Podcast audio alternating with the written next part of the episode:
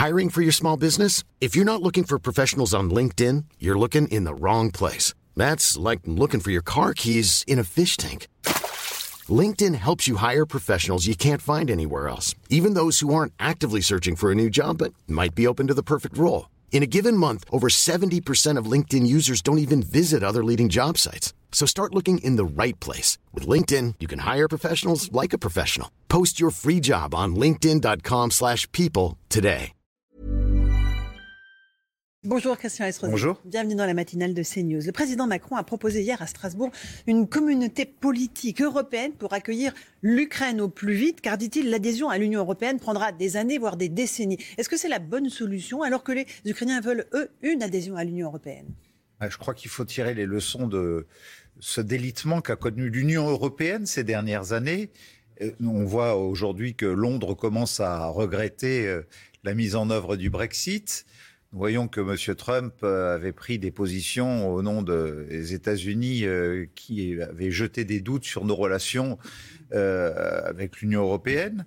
Nous voyons aussi la vulnérabilité qui est devenue la nôtre à travers deux situations tragiques à la fois celle sanitaire euh, qui euh, relève du Covid et puis euh, la guerre en, Ukraine naturellement, et qui doit nous inciter à, trouver le plus de mm. partenariats possible.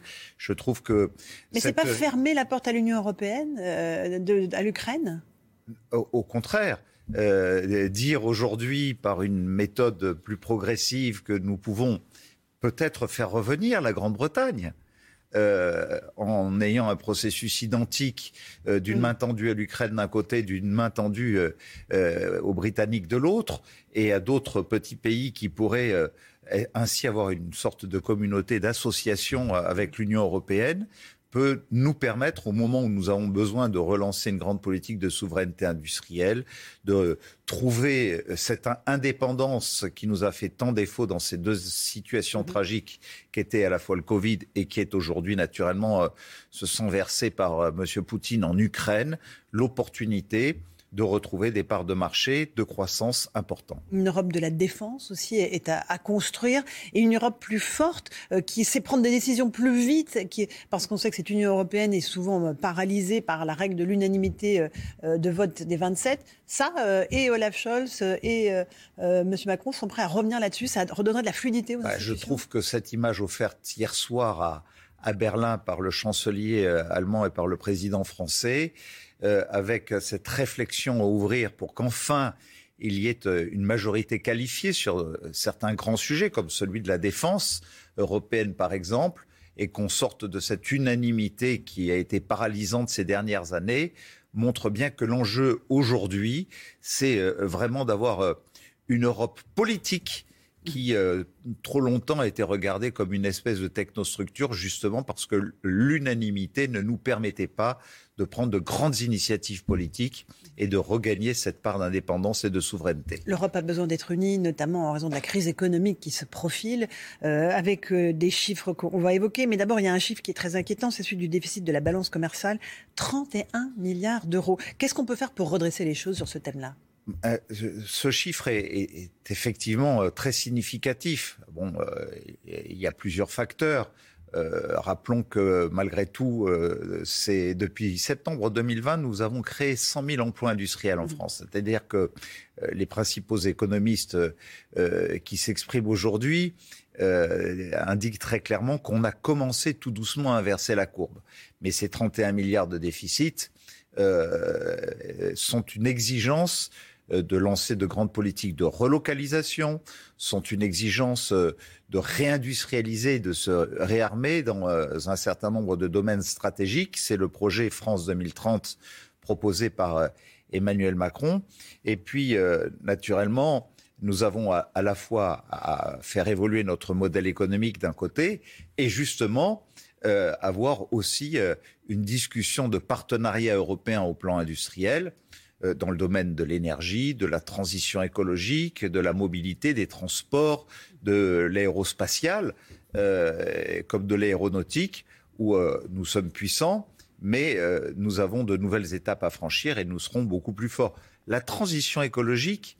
C'est la clé pour résoudre le déficit commercial? ben, On sait que c'est le domaine dans lequel nous allons créer le plus d'emplois dans les années qui viennent, que c'est un moteur de croissance en matière d'innovation qui peut nous donner des parts de compétitivité, de création d'emplois et de rendre en même temps du pouvoir d'achat, là où nous savons que pour beaucoup de nos concitoyens, malheureusement, celui-ci est, beaucoup trop faible aujourd'hui. Donc voilà, je, je pense que là où euh, nous pouvons devenir producteurs d'énergie nouvelle, au-delà du nucléaire civil, naturellement, euh, où euh, la filière est, largement relancée sous l'impulsion du président de la République. Mais l'hydrogène vert, par exemple, est un enjeu d'avenir considérable. À, la fois pour à moyen terme, pas à court terme. C'est à moyen terme, mais quand même, il y a des choses qui commencent à se dessiner, vous voyez, par rapport à, ma flotte de transport, qui n'est pas euh, une petite flotte de transport euh, sur la métropole de, Nice-Côte d'Azur, qui est euh, une des trois plus grandes métropoles de France. D'ici 2025, c'est demain, 100% de ma flotte sera décarbonée en transport. 100%. à peu près 50% électrique pour euh, les courtes euh, distances, mais euh, nous avons des distances qui font plus de 150 km dans la métropole. Et pour ces distances-là, d'ici 2025, eh bien, nous roulerons totalement à l'hydrogène vert que nous produirons, mmh. que nous stockerons et que nous fournirons, à la fois pour nos besoins personnels, mais aussi pour les transports qui auront besoin de faire appel lorsqu'ils se rendent au cœur de notre métropole à, à notre capacité à les fournir. Le pouvoir d'achat, c'est évidemment la principale préoccupation des Français. Euh, il ne faut pas attendre la formation du futur gouvernement euh, euh qui euh, va être mis en place par Emmanuel Macron. Il faut agir tout de suite.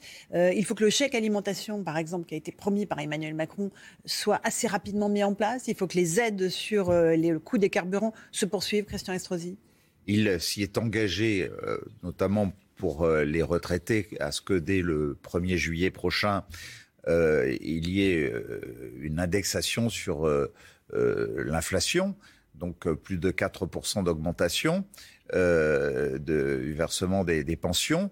il y a le bouclier avec l'augmentation des matières premières et notamment et du carburant et du gaz, qui est aussi une protection constante. là aussi, il y avait eu ce débat pendant la campagne présidentielle. Certains proposaient de baisser la TVA.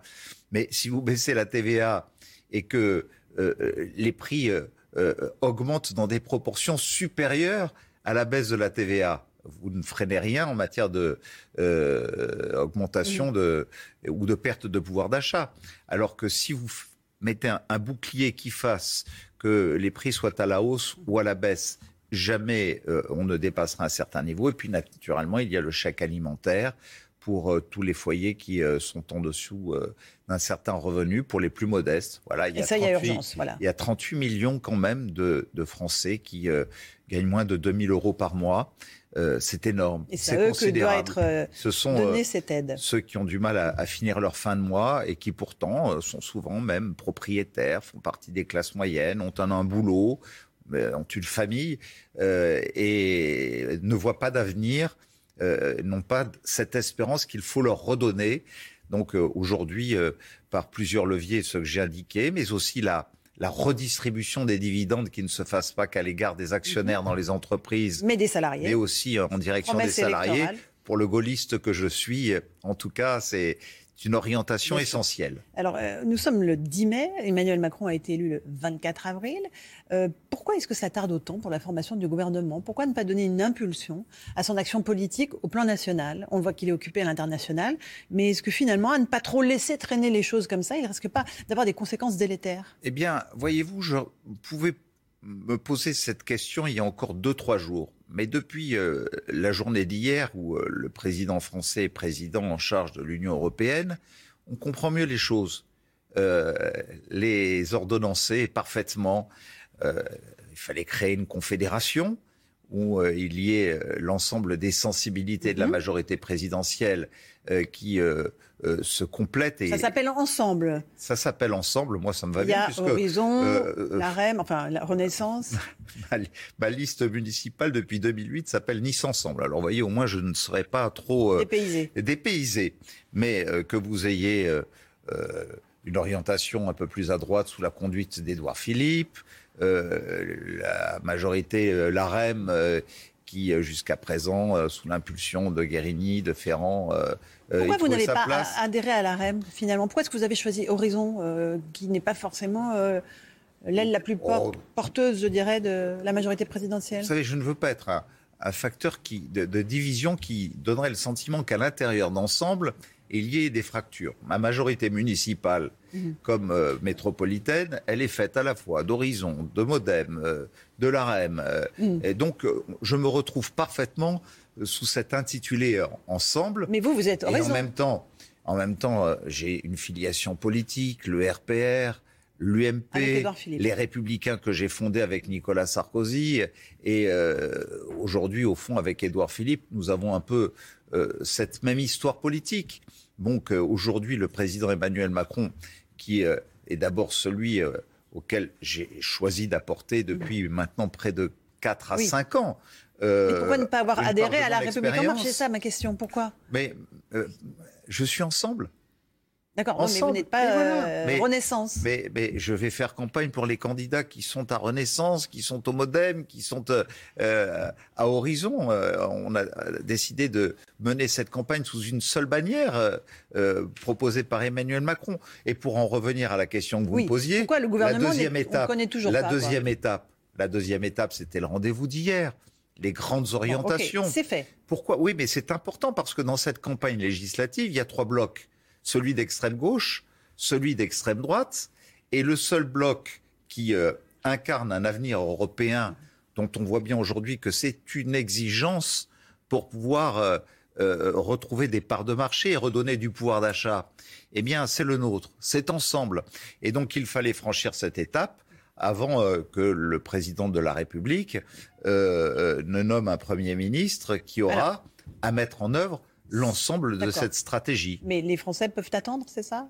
La France après l'Europe? On est à quelques heures, franchement. Euh, de la nomination d'un nouveau Premier euh, ministre, dont Emmanuel Macron connaît le nom, puisqu'il l'a dit hier euh, à Berlin. on ne connaît pas ce nom, mais on sait le profil écologiste, social, productif. Est-ce qu'il y a un portrait au robot d'Elisabeth Borne, par exemple, qui se dessine ce matin? Je ne ferai pas de commentaires. Je ne suis pas dans le cerveau du président. Et il vous a promis quelque chose eu une certaine intuition. donc je pense que nous pouvons lui faire confiance. Est-ce qu'il vous a promis quelque chose? Très rassembleur et qui répondent à tous les critères que nous avons évoqués. Euh, non, non, il ne m'a rien promis et je ne lui ai rien demandé. Vous n'avez pas demandé à rentrer au gouvernement euh, euh, Je me suis engagé d'abord auprès des Niçois à, rester auprès d'eux. Et puis, vous savez, conduire les affaires d'une grande ville, en matière de sécurité, de transition écologique, de santé, de mobilité, tous ces sujets qui touchent à l'industrie. Demain matin, à la même heure, euh, j'installerai une nouvelle entreprise qui crée 750 emplois de plus dans ma métropole, près de 6 000 emplois créés ces dernières années et 25 000 à terme d'ici 2025-2026. C'est participer aussi, euh, en partenariat avec le gouvernement qui m'a beaucoup aidé sous la présidence d'Emmanuel Macron, euh, euh, avec mon opération d'intérêt national, avec euh, une nouvelle gare ferroviaire, avec de nouvelles lignes de transport. Donc vous ne serez pas déçu si vous n'entrez pas au gouvernement? Non, mais je, n'ai pas à être déçu puisque je ne le, le demande pas. Et vous ne le souhaitez pas? Et aujourd'hui, je veux respecter mon engagement. C'est important, vous savez, la parole donnée à ses électeurs en politique. Ah, ça, c'est clair. la parole donnée. Bien souvent, elle n'est pas respectée eh bien, euh, vous aurez l'opportunité dans quelques heures, quelques jours, de vérifier que ma parole donnée à mes électeurs, je l'ai respectée. Deux mots de politique euh, sur euh, l'Union de la gauche, l'Union populaire qui a mis en place Jean-Luc Mélenchon. L'un des candidats qui faisait polémique, Tahabouaf, a décidé de jeter l'éponge. Il ne sera sans doute pas candidat comme prévu sous la bannière de la France insoumise à Vénissieux. Fabien Roussel avait demandé à ce qu'il ne soit pas investi. Vous comprenez cette décision? Quelle est votre réaction? Oh, Je ne vais pas faire d'ingérence euh, euh, chez les concurrents. Euh, voilà, mais on voit bien que l'extrême gauche a, réussi à, mettre sous sa soumission pourtant de grandes formations politiques démocratiques comme le Parti socialiste, le Parti communiste, Europe Écologie Les Verts, qui ont participé à de grandes réformes depuis le début de la Ve République. Je trouve que c'est dommage pour la démocratie. Mais euh, c'est une belle illustration, en tout cas, de euh, cette dimension euh, un peu stalinienne ou troxiste que l'on trouve désormais dans ceux qui se revendiquent de la gauche politique, pas des électeurs. D'accord. Euh, et du côté de la droite, finalement, ce n'est pas le grand soir. Euh, il y a très peu d'élus LR qui sont partis du côté de chez Emmanuel Macron. Euh, c'est-à-dire que le, poids de Nicolas Sarkozy a été mis en jeu là-dedans? Il y en a très peu, il y en a beaucoup qui étaient déjà partis. Oui, mais il y en a quand même très peu qui sont partis aujourd'hui. Oui. Et j'en suis. Oui. Et moi, j'ai pas attendu pas des légions non plus. un opportuniste de la dernière heure. C'est ce que sont les députés qui viennent de se rallier Non, pas du tout. Emmanuel euh, Macron? Simplement, euh, ils, ils, sont pragmatiques. Euh, ce sont des gens de qualité. Euh, je les appelais moi-même euh, à une forme de coalition il y a quelques années pour ne pas rester sur le banc de touche parce qu'ils avaient une valeur ajoutée euh, au moment où notre pays est en guerre parce que celle-ci est aux frontières de l'Europe où nous savons que nous sommes encore menacés par des crises sanitaires potentielles, par des déficits importants au plan industriel et que de grandes réformes sont à, à réaliser au plan structurel, eh bien, je crois que ces valeurs ajoutées qui sont venues ces dernières années ou qui viennent aujourd'hui avec l'impulsion de Nicolas Sarkozy depuis la droite dont je me revendique, ont beaucoup à donner. Euh, ces prochaines années dans la majorité présidentielle. Vous croyez, vous comprenez les, les élus LR qui veulent tourner la page de l'ère Nicolas Sarkozy, faire l'inventaire eh bien, de l'ère de cette ère Ils se sont euh, beaucoup réjouis de ce que Nicolas Sarkozy leur a apporté. Et on voit bien euh, combien il a manqué. Peut-être que ceux qui lui ont succédé n'ont pas été dignes de l'héritage qu'il leur avait laissé. Merci Christian Estrosi d'être venu ce matin dans la matinale de CNews. À vous Romain pour la suite.